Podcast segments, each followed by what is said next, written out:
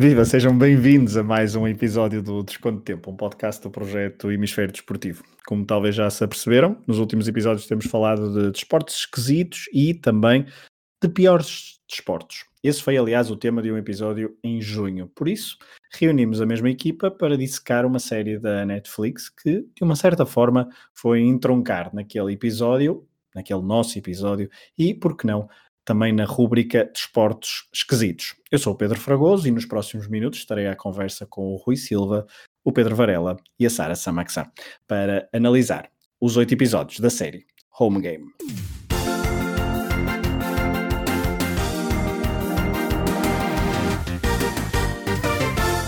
Olá a todos. Olá Rui, Pedro e Sara. Olá. Olá. Olá. Muito bem, todos coordenadinhos. Mas um... fora de ordem. Fora, de, fora de ordem, mas isso foi um bocadinho, ligeiramente. Tu cumpriste a tua ordem, Sara. Claro. Um, muito bem. Foram oito episódios, então, oito viagens à volta do mundo para descobrir alguns desportos que não costumam nem de perto nem de longe passar nos cardenais desportivos convencionais. Itália, Escócia, Filipinas, Estados Unidos, Quirguistão, Congo, Indonésia e Índia. Foram estes os oito países visitados para dar a conhecer uma série de desportos. O formato do, da série Home Game da Netflix é semelhante em todos os oito episódios, uma frase inspiradora, apresentação das regras, contexto geográfico e social do local onde se realiza o evento, contagem decrescendo para uma prova e destaque para esse dia de competição. Vamos então apresentar os desportos que foram escolhidos pela produção Netflix do Home Game.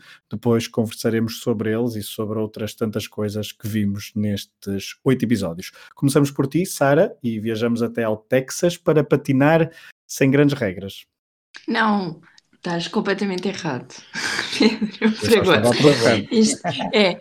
O roller, der, o roller derby tem muitas regras, aliás, tem muito mais regras do que do que se nota naqueles estes episódios. Eu acho que nós, aliás, já nem precisávamos de falar nada porque tu já fizeste aqui o, resumo total da série, portanto, esquece, é só dizer que episódios é que aparece e o pessoal vê.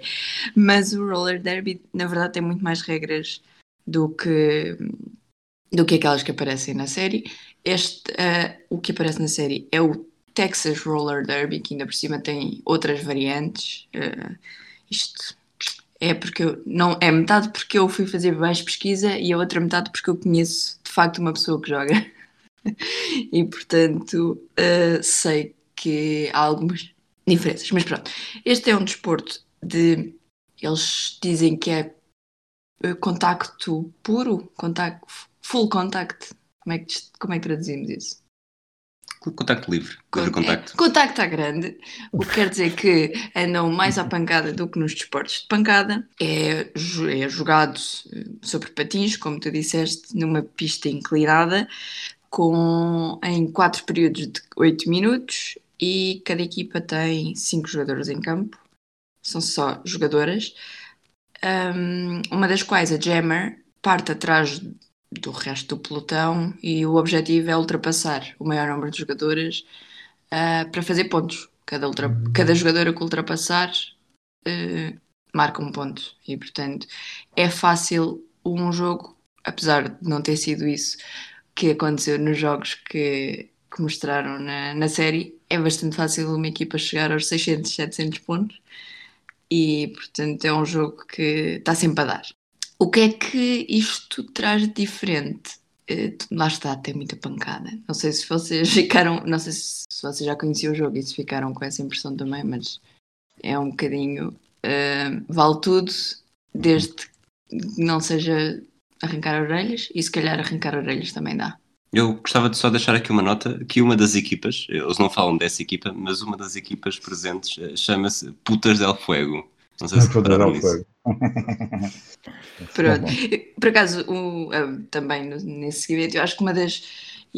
Eu acho que falam disso, mas não, não mencionam assim de forma muito excitante, que é, exato, que é um, uma grande parte do Texas Roller Derby é toda a parte de entretenimento e, portanto, os nomes de cada jogadora que são diferentes e as purpurinas, e, portanto, um bocadinho à semelhança de uma certa luta que vamos falar já a seguir. Uh, as personagens criadas para estes jogos são também uma parte muito importante do, do Texas Roller Derby e portanto as ninjas e entretanto vi as Netflix há uma Netflix Kill por exemplo que é um acho que seria o meu nome perfeito se eu jogasse para isto e portanto acho que é uma é, é muito de entretenimento muito mais do que o Roller Derby uh, normal muito bem, começamos então com a Sara a apresentar patinagem à grande e à francesa. Rui, continuamos contigo. As francesas pois... são tão não, é o contrário de patinagem à grande e à francesa. É, não, sou não pode provocar que ela está, está, está a grande... Não, não, só, só acho que os franceses são tidos como mais educadinhos. É só isso. Se fosse, me dissesses à grande e à inglesa. Mas eu... são porcos e é preciso jogar sujo. Ok, então assim pode ser. Por aí. Obrigado, Rui, pelo contexto. Uh, Rui, continuamos contigo depois desta patinagem, ok, diabólica. Vamos ao Congo. E que feitiço nos queres lançar? Vamos a, até à República Democrática do Congo, portanto o antigo Zaire, até Kinshasa, também conhecida como capital do Lusco-Fusco, eh, para uma modalidade que basicamente combina luta livre com feitiçaria, o voodoo, é conhecida por ser a verdadeira luta congolesa, em que basicamente a melhor forma de explicar aquilo é, é wrestling, mas depois tem aquele, aquele, aquela pequena peculiaridade de os, dos dos lutadores juntarem feitiços lá pelo meio, o que torna aquilo tudo muito mais. Eu vou, eu vou chamar-lhe de forma carinhosa eh, palhaçada, e, e, a partir daí é uma questão de vale tudo, desde que o vale tudo seja aquilo que já estiver combinado uh, previamente. Eu não sou grande fã de wrestling, uh, também não sou grande fã de, de catch fetiche. Uh, curiosamente, o, a luta livre, o wrestling, tinha alguma uh, implantação no Zaire na década de 60. Depois o, o ditador Mobutu proibiu estas práticas europeias em 1965. A luta livre tornou-se catch fetiche depois de um dos lutadores uh, ter, uh, ter decidido juntar uh, o voodoo e os feitiços à luta livre para fins, uma forma de, de, incorporar as crenças espirituais antigas e fazer deste desporto um desporto nacional. Depois, no, no dia da independência, é capaz de ser a grande data para a prática. Vou, vou continuar a chamar-lhe de desporto, apesar de ter algumas dificuldades em relação a isso. Uh, depois há, lá está, aquelas. Há, se, o, se, o, wrestling americano tem figuras como Hulk Hogan e outros tantos, uh, aqui temos os, os gêmeos Lipassa, em que um é o atlético, é o que luta, e o outro é que é o responsável pelos feitiços e não chega a tocar nos adversários. Há um chamado Giga, que é o, campeão de Kinshasa Ocidental. Depois há outros nomes com um bocadinho à semelhança do Roller Derby Texas, também são bastante interessantes, como o Soco da Morte, a Cauda de Crocodilo, a Rainha Shakira, que diz que arranca os testículos aos homens para que eles não possam dar à luz. Eh, e depois, a partir daí, lá está, é, é o tentar ser o mais teatral possível, juntar a capacidade atlética, que isso não há dúvida que todos eles uh, têm, com, com o tal enredo dos feitiços e, e encantar o público à conta disso. E Varela, estás preparado depois de, do feitiço que o Rui lançou? Nós viajamos para o Quirguistão e agora também mete animais à mistura, uma paisagem montanhosa. De que, ok, vamos chamar-lhe desporto, é que queres falar?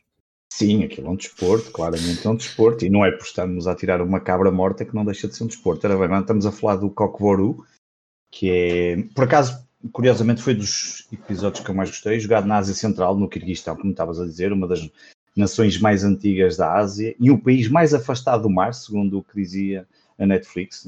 Só tinha reparado nisso hoje quando voltei a rever o episódio. Um, é uma nação muito com uma proximidade muito grande com os cavalos e, um, e, e, portanto isto e deu origem a este desporto bastante peculiar. Um, algumas semelhanças ao polo, no sentido em que há cavalos, cavaleiros, e uma bola, só que esta bola aqui, entre aspas, neste, no caso do Cockboru, é uma cabra morta.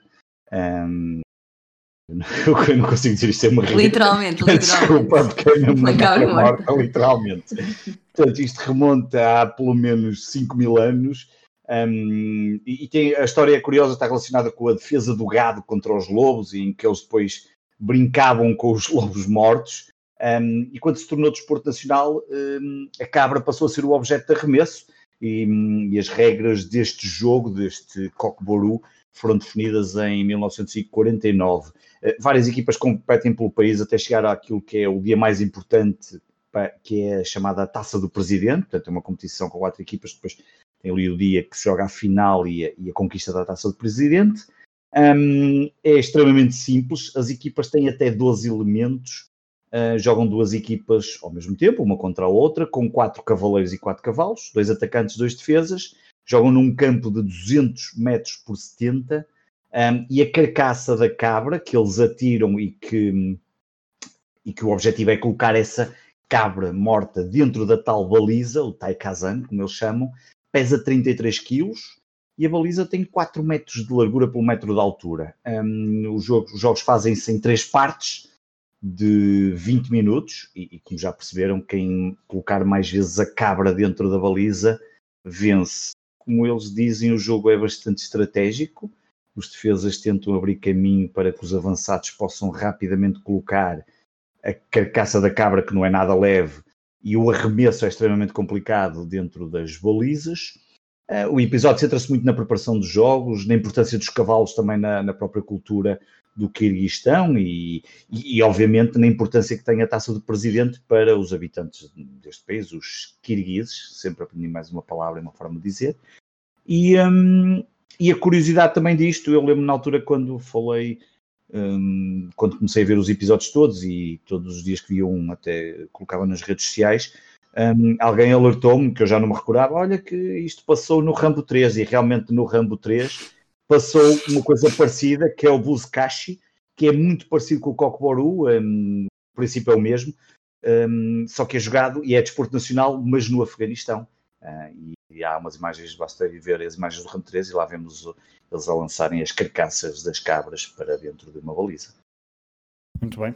Do Rambo 3 nós aqui, em, diz, nós aqui em Portugal só temos a cabra cega, não temos a cabra morta. a cabra cega.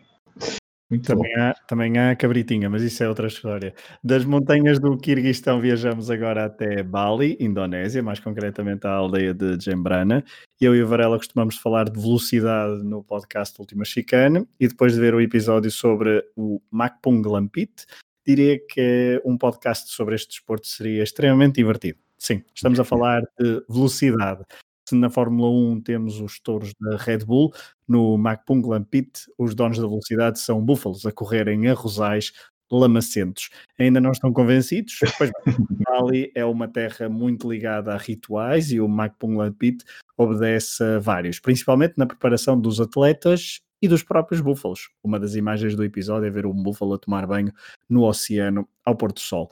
Neste desporto, as regras são bem simples. Quem cruza a linha de meta primeiro ganha. Não há DRS, há apenas uma pessoa num arado a chicotear um búfalo para tentar sacar a maior. Um búfalo não, são dois. Para tentar sacar a maior potência dos animais. Se forem a Bali nos próximos tempos, ou seja, a partir lá de 2047, quando isto da pandemia chegar ao fim, considerem firmemente uma visita a uma corrida de Makpung Lampit.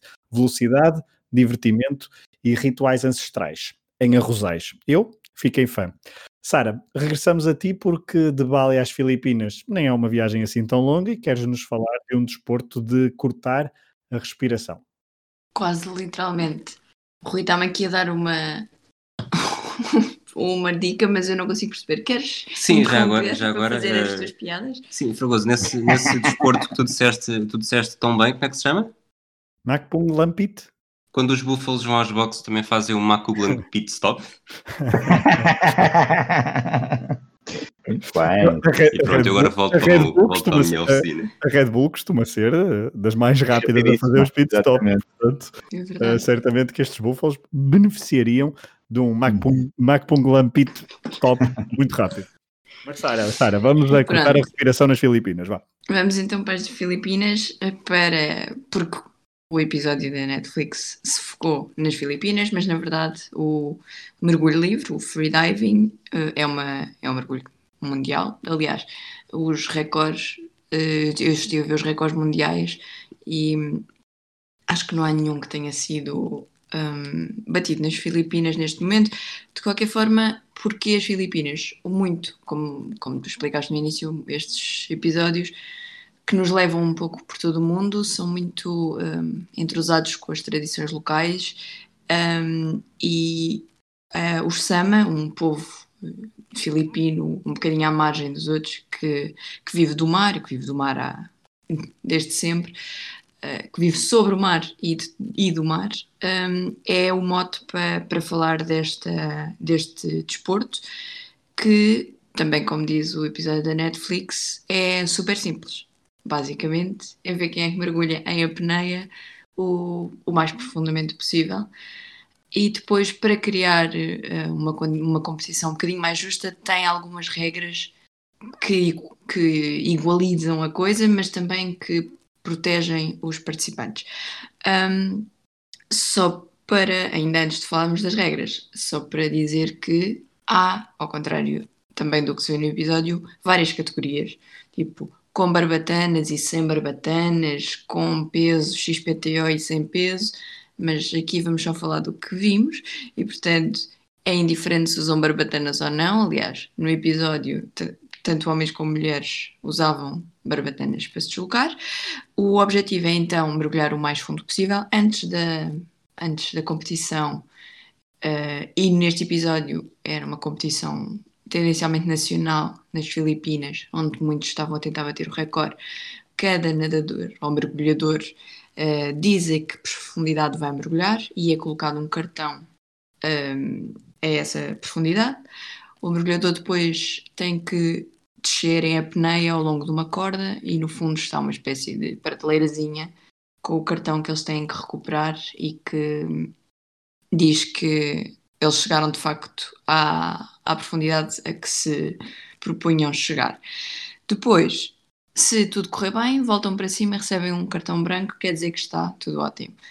Um cartão amarelo é sinal de penalização. A mais comum é a viragem antecipada, portanto, um nadador que não, um mergulhador, não tenha chegado à profundidade um, que tinha estipulado e volta para cima, leva um cartão amarelo.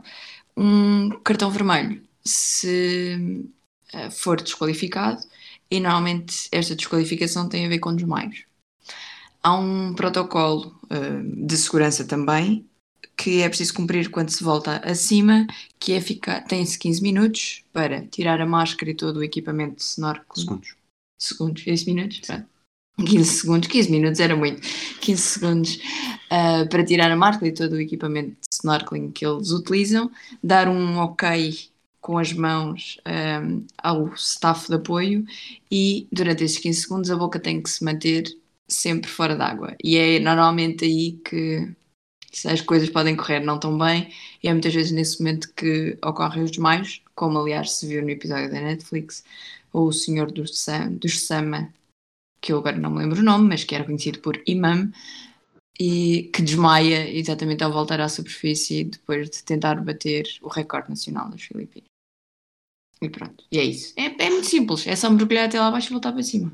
É super simples, faço isso todos os fins de semana. Faço, uh, só que a dois metros. Exatamente, ali na Praia da Aguda. Bom, uh, eu e os pescadores de pesca submarina. Uh, Rui, este talvez tenha sido. Presente. Muito bem. Este talvez tenha sido então o episódio que menos me interesse me despertou, por ser muito parecido com um desporto olímpico do qual falamos no tal episódio de junho sobre piores desportos. Vamos até à Índia para falar de um desporto que mistura, de um, um desporto e de um, vá, de um episódio que mistura feminismo, desporto e tradições. É exatamente isso. Sabes que o, da mesma forma que o Catch Fetish é um bocadinho imitado do wrestling, mas dá-se-lhe um pequeno, uma pequena alteração, a mesma coisa passa-se no Pelwani, que não dá para fazer até prova em contrário qualquer trocadilho com Fórmula 1 Uh, aqui é uma espécie de uma forma pura de luta livre uh, que se disputa em, em Akaras, que são locais sagrados, onde supostamente as mulheres estão proibidas de entrar. Então é basicamente a mesma coisa uh, do que será a luta livre, mas, mas numa área na terra batida de, de 4 metros e 30 centímetros de diâmetro, onde não há rondas, a duração está pré-definida e a vitória alcança-se depois de prender as ancas e os ombros no chão a diferença para a luta livre como nós a conhecemos é, é, precisamente o não o haver, ou seja, não tem rondas e não tem pontos, enquanto na luta livre vai haver um sistema de pontuação. Aqui basicamente vai, vai valendo tudo, dentro, do, dentro dos limites, lá está, mas, mas só depois da imobilização e do, do tal prender de ancas e ombros no chão é que o combate termina. Depois, uh, uma, falaste do feminismo, é uma, as mulheres estavam proibidas de entrar nestes, nestes acaras, só que a partir de 2016, quando a Sakshi Malik venceu a medalha de bronze na luta livre nos Jogos Olímpicos, acabou por promover uma explosão de praticantes femininas e, mesmo a luta livre que era muito masculina, não, não, não estamos a falar aqui necessariamente de Pelwani, eh, começa a haver uma mudança de mentalidade, pelo menos é isso que o episódio eh, procura explorar, onde até já se vê eh, raparigas a lutarem contra rapazes, um pouco também para abrir esse, esse horizonte futuro para, para haver uma maior inclusão no desporto. E num país com vários problemas de igualdade de género. Varela, da Índia até à Europa, que é onde vamos acabar esta apresentação, não é atletismo, mas eh, teve até presença real. Varela, o que é que se passa, o que é que se passou mesmo na Escócia neste episódio na Netflix? Sim, estamos a falar dos Highland Games, e como tu disseste bem, marca sempre a presença da rainha uh, nestes, neste final de verão, digamos assim, aquilo realiza-se o Brummer Gathering realiza-se no primeiro sábado de setembro, um, sempre com a presença da família real inglesa. Um, acabam por ser dois eventos num só, já que aquilo tem um conjunto de jogos que são um, em que as pessoas que vão assistir à principal competição, já falaremos dela, podem elas também participar em alguns pequenos jogos, um, como aqueles jogos da corda e coisas assim. Um, e depois temos uh, os, os, atletas especializados que competem um, e, e, fazem o tal lançamento de objetos pesados e que, na verdade, como disse a certa altura no episódio, se tens um kilt vestido, podes entrar na competição. Não quero dizer que depois faças grande figura, porque a competição a sério é composta por uh, aquilo que eles chamam oito heavies, porque são realmente oito lançamentos pesados, sete deles um, são, na prática são, são, divididos entre sete lançamentos pesados, que já digo quais são, e o famoso cover toss, e já falaremos dele no final. Temos o lançamento do martelo leve e pesado, aqui em que o martelo pesa, mais leve pesa 13 kg. Depois temos o lançamento das pedras leves e pesadas, onde a pedra mais leve pesa 10 kg. Depois temos o lançamento de pesos leves e pesados, portanto os três primeiros são martelo, pedras e pesos, tudo ali entre os 10 e os 14 kg. Depois temos um lançamento muito curioso, que é um lançamento de peso que tem 25 quilos por cima de uma barra, imaginem salto em altura, só que em vez de, ir de saltar a pessoa, lanças um peso de 25 quilos e tem que passar por cima dessa barra.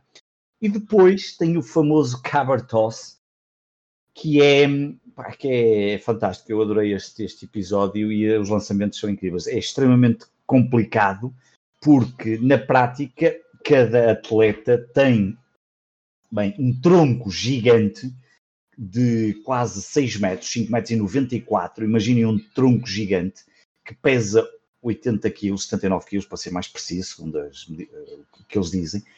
E, portanto, imaginemos pegar na parte de baixo do tronco, aquilo está ali tudo até 6 metros de altura, e tem que o lançar de forma a que a parte que está mais em cima bate no chão, faz a rotação e tem de cair numa posição mais próximo possível das 12 horas, e a vitória é nessa prova é atribuída em minutos, ou seja, quanto mais afastado o eixo das 12 horas, eh, pior é a pontuação. De dizer duas, coisa, duas coisas em relação ao Cabartos, que acabou por ter depois ali uma preponderância maior. Eh, a Netflix, por um lado, foi, um, ehm, foi buscar, centrou ali o episódio bastante em Kyle Randalls e em mais dois, em mais dois atletas, o James Dawkins e o Lucas Venta, mas o Kyle Randalls, que é uma espécie de vedeta mas a coisa não correu certamente como eles queriam e, e pronto, e ele acabou por não conseguir vencer a prova. Prova é essa do Cabartos, por exemplo, que só teve, só uma de, um dos atletas conseguiu um, cumprir, uh, mostrando a dificuldade que é aquele lançamento daquele tronco e, um, é difícil não só passá-lo, como depois uh, fazer aquela, ficar colocado naquela posição das 12 horas. Um, mas é um, um, conjunto de esportes muito interessantes, onde obviamente a força e a bestialidade são, uh, são fundamentais para se vencer a competição. Isso e o tal kilt. Bom, por fim, terminamos esta apresentação com o episódio que abre o documentário na Netflix e viajamos até Florença. Mas espera ano... aí, Fragoso, pensei que íamos Não. ter um convidado especial. aqui a aparecer em Sobre? caso do Varela, não. Sobre? A Sara, Não. Sara só não- está a sacar os ruídos que se foram ouvindo, ela não está habituada a este. Não estava a não estava à espera, não estava à espera. Pensei que era alguém que vinha e viesse dizer olá. Peço desculpa, Ah, continua. o- não, não, acho que os meus filhos não estão interessados. Embora de vez em quando aqui de fundo se ouvisse provavelmente um brasileiro qualquer de um YouTube a falar, que era o meu filho que estava a Já agora, Varela, se tivesses que, que levar os teus filhos a fazer uma destas sete modalidades que já que falámos, porque eu não quero, eu não quero, Não vai ser a oitava, não quero que seja a certeza. oitava, eh, onde, é que os, onde é que os levavas todos os sábados de manhã para eles praticarem? É, para eles praticarem, eh, eu acho que era interessante. Eu, eu, por acaso, eu gostei bastante do cockboru, acho que é um bom desporto. Tu não gostas de polo. No outro dia Não, eu, que eu gostas de sei, polo, não, é não, igual. mas aquilo não, é, não, não é igual, porra. Uma coisa é dar as pancadas numa bola, outra coisa é lançar uma cabra morta, uma cabra morta. Uma cabra morta tem todo um encanto, mas também gosto muito deste dos Island Games. Eu acho que não levava ao, ao que tu vais falar, eh, ao cálcio histórico, porque hum, era capaz de ser um bocadinho violento e eu não queria que eles fossem de lá desfeitos. Um, mas provavelmente este cockboru eu, eu, eu acho bastante interessante e aquilo até é bastante violento. Ah, Uma das partes do episódio tem lá um momento bastante complicado. Mas talvez ao cockboru era giro irmos os três em família ver um jogo de cockboru, uma partida pela manhã de sábado e ver o lançamento da O cabra. Bisqueque fica já ali, não é? Exato. Esperamos, esperamos recuperar os quatro ouvintes do PAN nos próximos minutos. Não saiam daí. Mas, eh, bom, então, terminamos esta apresentação dos oito episódios com o episódio que abre o documentário na Netflix e vamos viajar até Florença, ano da graça de 1517. Bom, foi filmado em 2019, mas parecia que estávamos a ver algo filmado numa época medieval. Calcio Storico. Joga-se uma vez por ano e opõe quatro equipas num sistema de meias final, meias finais e final. Cada equipa corresponde a um dos bairros históricos de Firenze, Santo Spirito, Santa Croce, Santa Maria Novella e San Giovanni. Cada um dos bairros tem uma cor, vermelho, branco, azul e verde. Então, uma vez por ano, na Piazza Santa Croce, organiza-se o Calcio Histórico. Numa tradução literal, futebol histórico, e talvez histórico seja eufemismo, porque diz-se que a tradição tem mais de 2 mil anos. 27 jogadores de um lado, 27 do outro, uma bola. O objetivo é marcar golos e, sim, há uma baliza. Mas o caminho para a baliza é longo e complexo. O calcio histórico tem muito mais de rugby, luta livre e boxe do que propriamente futebol. Rui Costa, Batistuta, Sócrates ou Roberto Baggio teriam muita dificuldade em ving- vingar neste desporto. Ainda bem que ficaram pelo Artemio Franchi. Um jogo de inspiração medieval, onde o orgulho de representar um dos bairros históricos é superior a qualquer outro sentimento. Não há dinheiro, o prémio é uma vaca, mas os jogadores, e estou a citar, são malucos que participam numa matança. Ainda que haja jogadores que digam que não há violência gratuita. Quem viu as imagens, talvez não concorde. Sara, voltamos a ti. E uh, numa espécie de crítica de crítica televisiva, um, qual foi o episódio que gostaste mais do ponto de vista uh, do episódio, do ponto de vista quase cinematográfico da coisa? Uh, e se achas que toda a série tem, tem a sua coerência ou se há altos e baixos? Uh, eu acho que, aliás, já, já falaste disso quando, quando apresentaste o Pelawani. Eu acho que claramente. É assim? Pelwani. Pelwani? Não está um A ali. Desculpe, Pelwani. Eu acho que esse episódio fica. dizem. Eu acho que esse episódio fica claramente abaixo dos outros porque não parece trazer uma enorme novidade, não é? Parece que foi ali enfiado. Hum, convém falarmos de uma coisa da Índia e puxarmos aqui ao feminismo e tal, e portanto acho que esse episódio ficou um bocadinho abaixo dos outros. Agora, o meu episódio preferido, sem dúvida, não é o cálcio histórico, porque eu passei basicamente o episódio de olhos fechados, que ela faz muita impressão. uh, e de resto, acho que gostei de todos. Fiquei com muita curiosidade de ver gatos fetiche. Hum, eu por acaso não. Gatos fetiche. Ah, mas é assim, eu e o Rui íamos ver o wrestling no, na passagem do ano, chegámos a considerar isso, portanto, postas as coisas em perspectiva, ainda bem que não comprámos bilhetes, mas, mas é uma coisa que cresceu comigo, o wrestling cresceu comigo e eu acho que aquilo com, fe com feitiços ainda deve ser melhor. são perspectivas. Um, eu, digo, eu digo já que, que gostei muito do, do primeiro episódio, não só porque uh, tenho uma ligação uh, sentimental a, a, Florença, mas apesar de quando, ter estado, quando estive lá a viver uh, nesse ano, não se realizou o evento oficial de Calcio Histórico. Em 2010 houve apenas um jogo amigável entre duas equipas, já que as amigável. outras.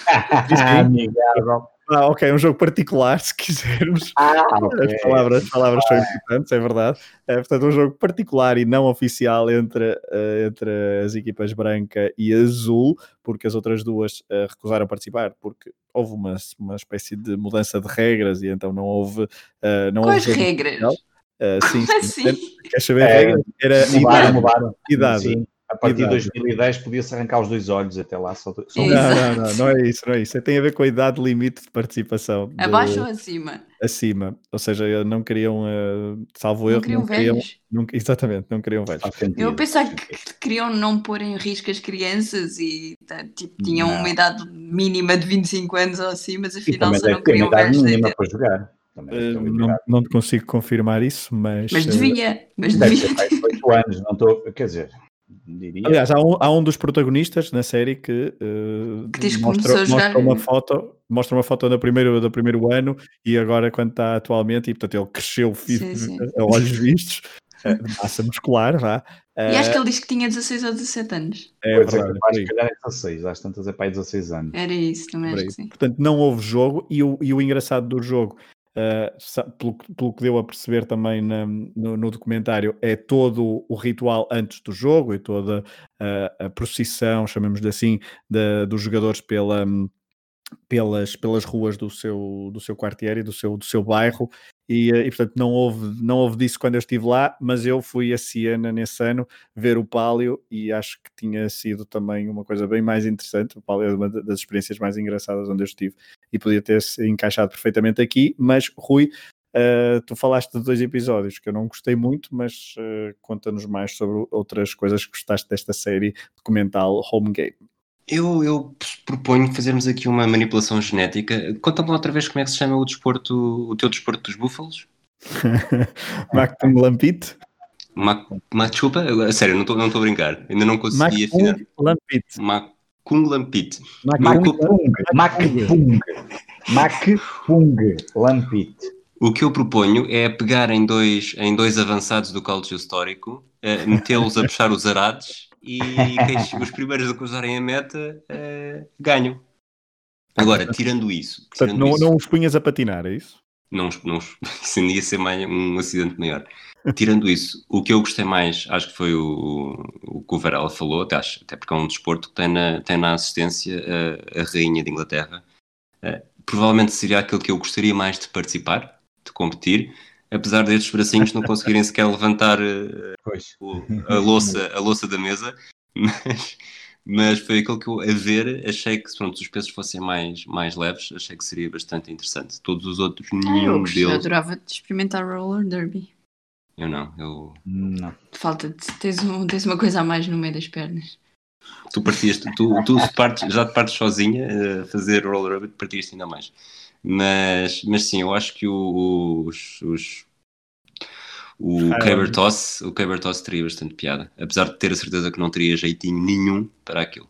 É, eu gostei muito do Cockburoo, só por causa das paisagens e, da, do, e do enquadramento, mas lá está. Exato, não é pelo jogo, não é? Não, é pelo jogo, o jogo não tem assim é grande.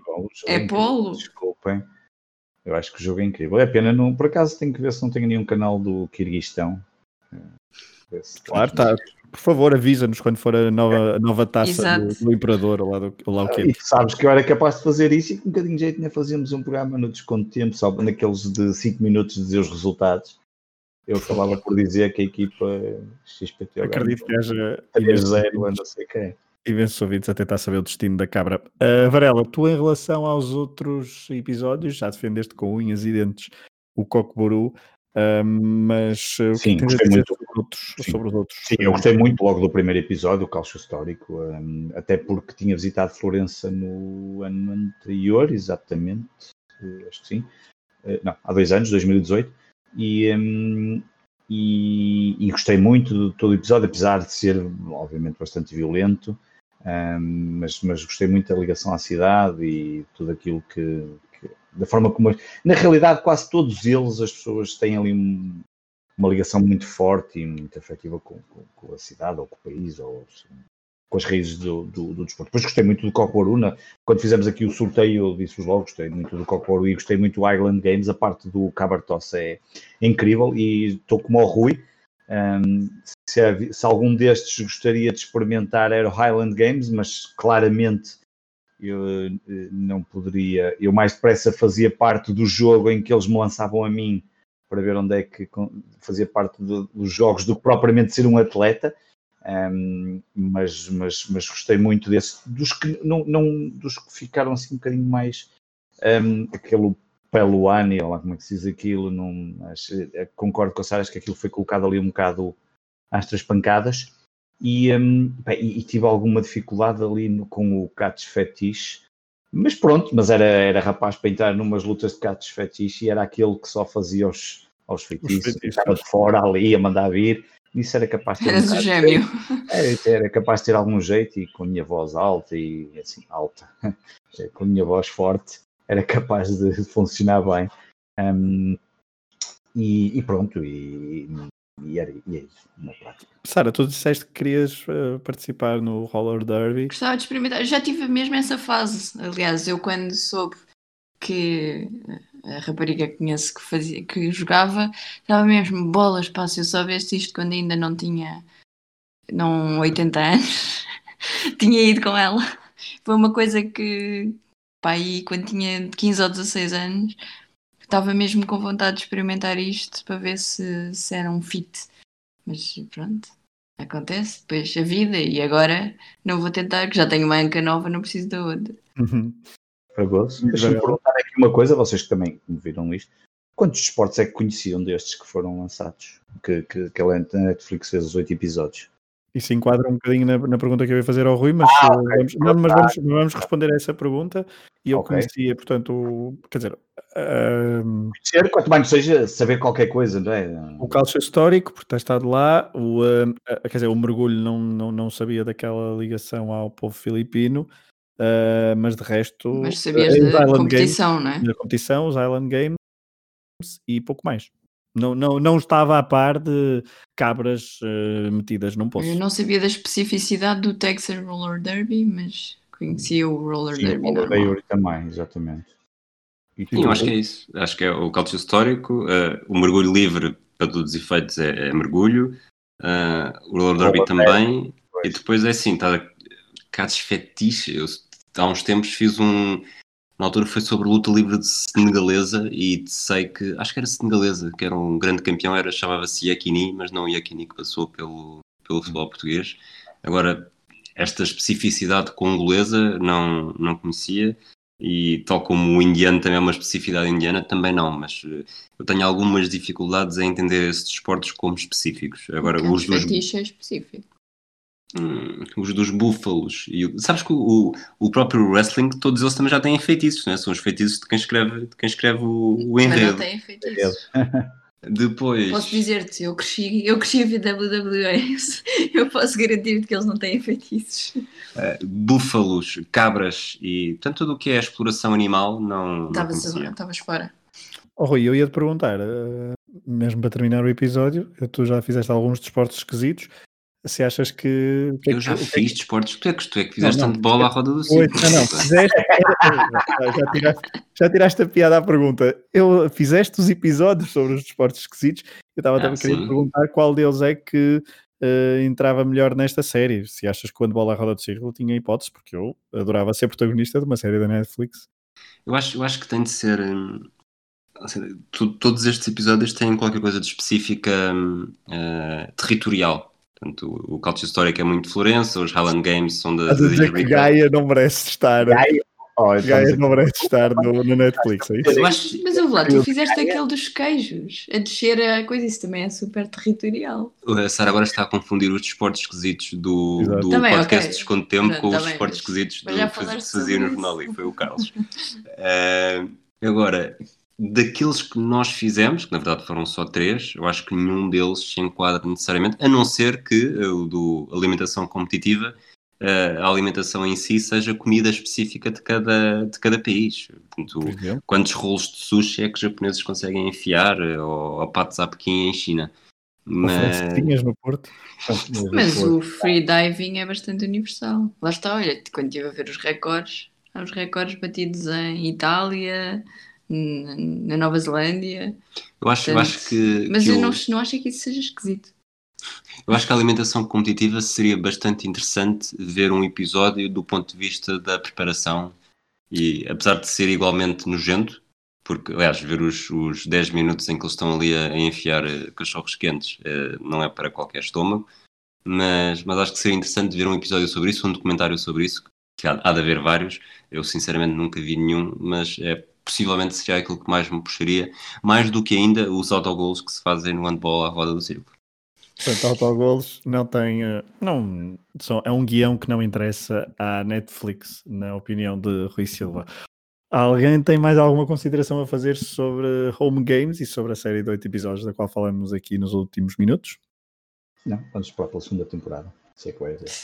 Hum. Acham que vai haver uma segunda temporada com Acho menos porrada? É, talvez, calhar. Com menos confrontos físicos e menos animais. Pronto, é, é que são os touros e quem mergulha é que não dá porrada nesta temporada, acho eu. Portanto... Um, pelos vistos, até vai haver uma segunda e uma terceira temporada. Pronto, esperemos a tentar. Ah, pode ser que tenham aqueles, ou handball roda circo, ou aqueles touros cheios de banha, aqueles touros, aqueles troncos cheios de banha que se sobe na Páscoa em dos Montes. É um bom desporto escolhido. Não? Estou a falar. Para... Ok, pronto. Tudo bem. Hum. Já, já, já, já, Fica o desafio para o próximo episódio. Estás, estás à vontade. Já, já, não, não, não, já, já. Desculpem, já, já estou fora. Tchau. já me calei. Despedimos então deste episódio do Desconto de Tempo. Foi uh, um episódio onde conversamos um bocadinho sobre e apresentamos os desportos do, da série Home Games da Netflix. Ah, desculpa, Fracoso, desculpa. Não, Como é que se chamava lá o, aquele episódio dos Búfalos? O Pedro está procurando um livro para ler. Não, é eu estou à espera que ele diga, mas, mas não. Mas Marco Lampite. Muito bem, muito bem. Muito bem. a ler também eu. Não, agora por acaso, desculpa, Fragoso, uh, agora fora de brincadeira. Eu, entretanto, vim também ao IMDB ver as notas que, que existem para cada episódio. Uh, nenhum dos episódios tem mais do que 100 uh, eh, notas dadas. o que tem mais notas é o cálcio histórico e é também aquele que tem a melhor nota, 8.2.